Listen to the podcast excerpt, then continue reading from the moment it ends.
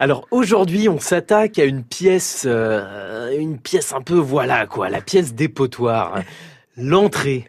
La pièce où on balance ses manteaux, ses chaussures et que la poussette reste à traîner euh, tout au long de l'année. Voilà, mais on s'en fiche. De toute façon, on n'y voit rien dans cette entrée.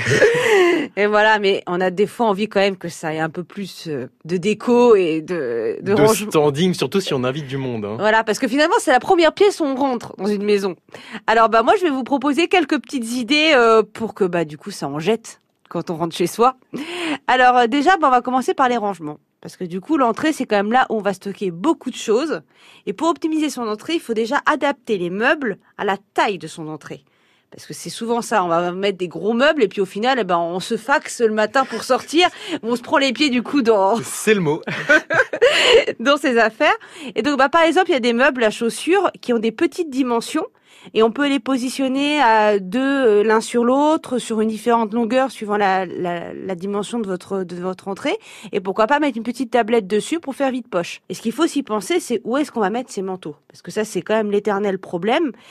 Et donc on peut essayer de vraiment construire un véritable espace de rangement pour les manteaux en positionnant sur le long du mur ben ce fameux meuble de rangement pour les chaussures et ensuite au-dessus bah, de mettre des patères pour les manteaux et ensuite au-dessus on fait une étagère pour y mettre les chapeaux, les gants, euh, les écharpes. Alors on peut mettre des petites caisses, des petites boîtes de rangement et de, du coup de faire sur la longueur du mur vraiment un, un espace dressing même si c'est ouvert parce qu'on n'a pas beaucoup de place.